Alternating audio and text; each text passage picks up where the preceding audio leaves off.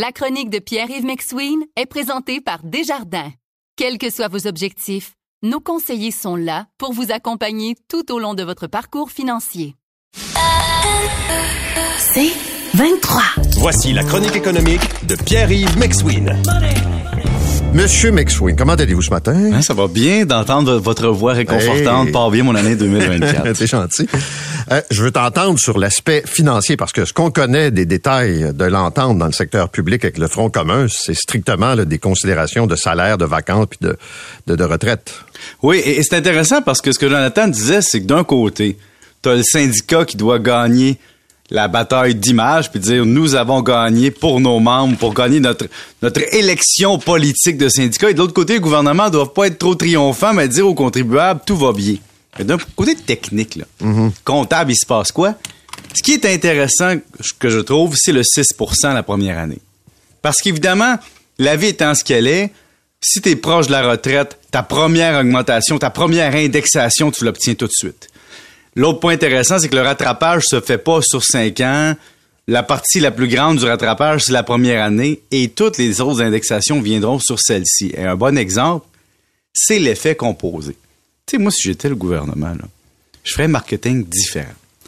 On dit qu'on a offert à tout le monde 17,4% sur 5 ans, nominal. On additionne chacune des années. Mais moi, si j'étais le gouvernement, je dirais, hey, on a offert de façon composée, hein, comme de l'effet composé, 18,6% parce que c'est 2,8 sur le 6% Après ça, c'est 2,6 sur le 2,8 qui était sur pas le trop de 6. chiffres à 7h15 le matin. De la misère à tuer. Oui, mais en fait, c'est juste pour être excitant puis m'exciter un peu, mais pour dire que de l'intérêt sur de l'intérêt, ça donne un plus gros pourcentage. Donc, si en finance, vous calculez les 5 ans, ça donne 18,6% d'augmentation parce que c'est de l'intérêt sur de l'intérêt, du rendement sur du rendement. Ça veut dire que quelqu'un qui gagnait, par exemple, 50 000 cette année va gagner 59 303 dans 5 ans, plus l'augmentation des échelons, plus les négociations sectorielles, plus, plus, plus, plus. Donc, c'est intéressant de voir ça, c'est significatif. Maintenant, l'autre affaire qui est intéressante, c'est de comprendre que le gros chèque rétroactif va être calculé sur de l'impôt qui d'un coût.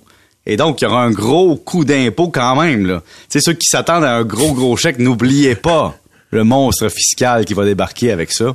Ça va être rétabli à la fin de l'année, mais ça existe.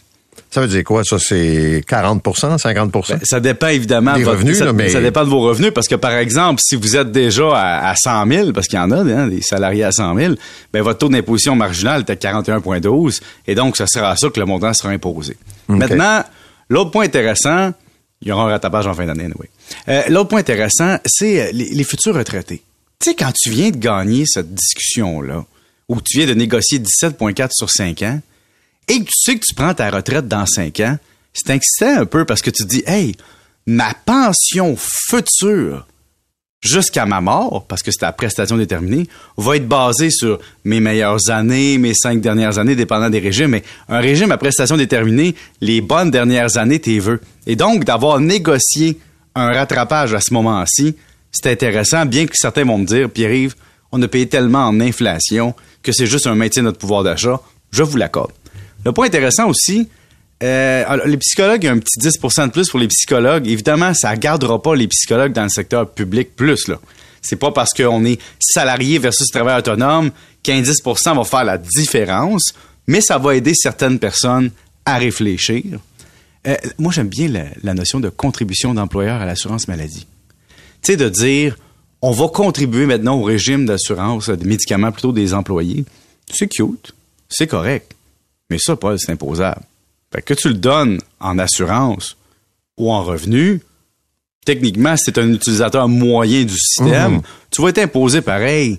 Donc, que je te le donne d'une façon ou d'une autre, bof. Mais en somme, la personne la plus satisfaite présentement, c'est probablement le parent hein, qui, qui son enfant à la maison et qui a perdu beaucoup d'argent dans Demain. les dernières Il va semaines. être très satisfait demain. Oui, oui, tout à fait. J'apprends ça ce matin.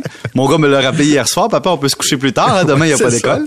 Mais, mais en gros, Paul, euh, ce, ce n'est pas un chèque qui est démesuré pour le secteur public parce que l'inflation était élevée.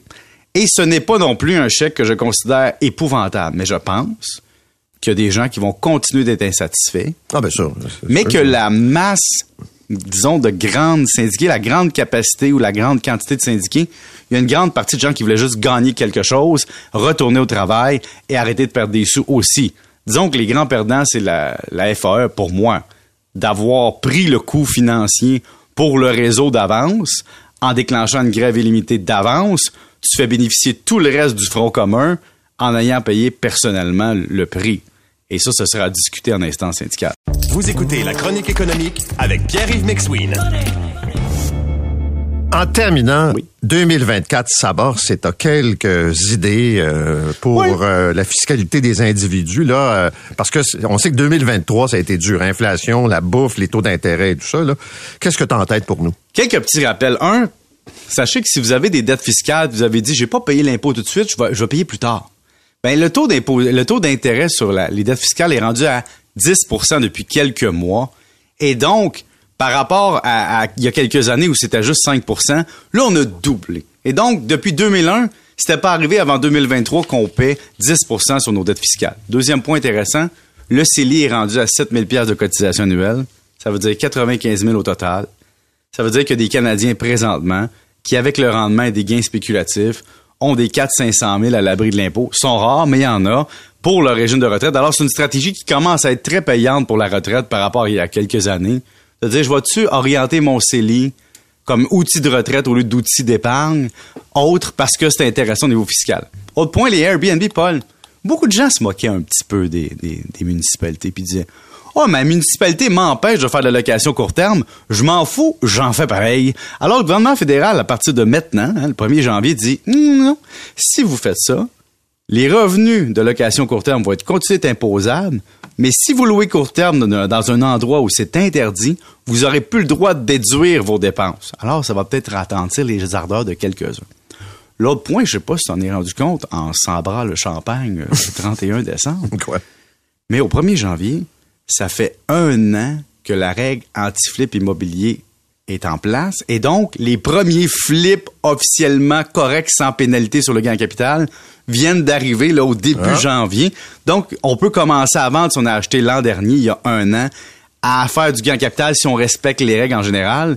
Et sachez que la bonne nouvelle, c'est que si vous gagnez plus de 112 655 pièces en 2024, Paul, vous êtes considéré par le gouvernement comme riche et vous avez plus le droit de contribuer au Fonds des travailleurs.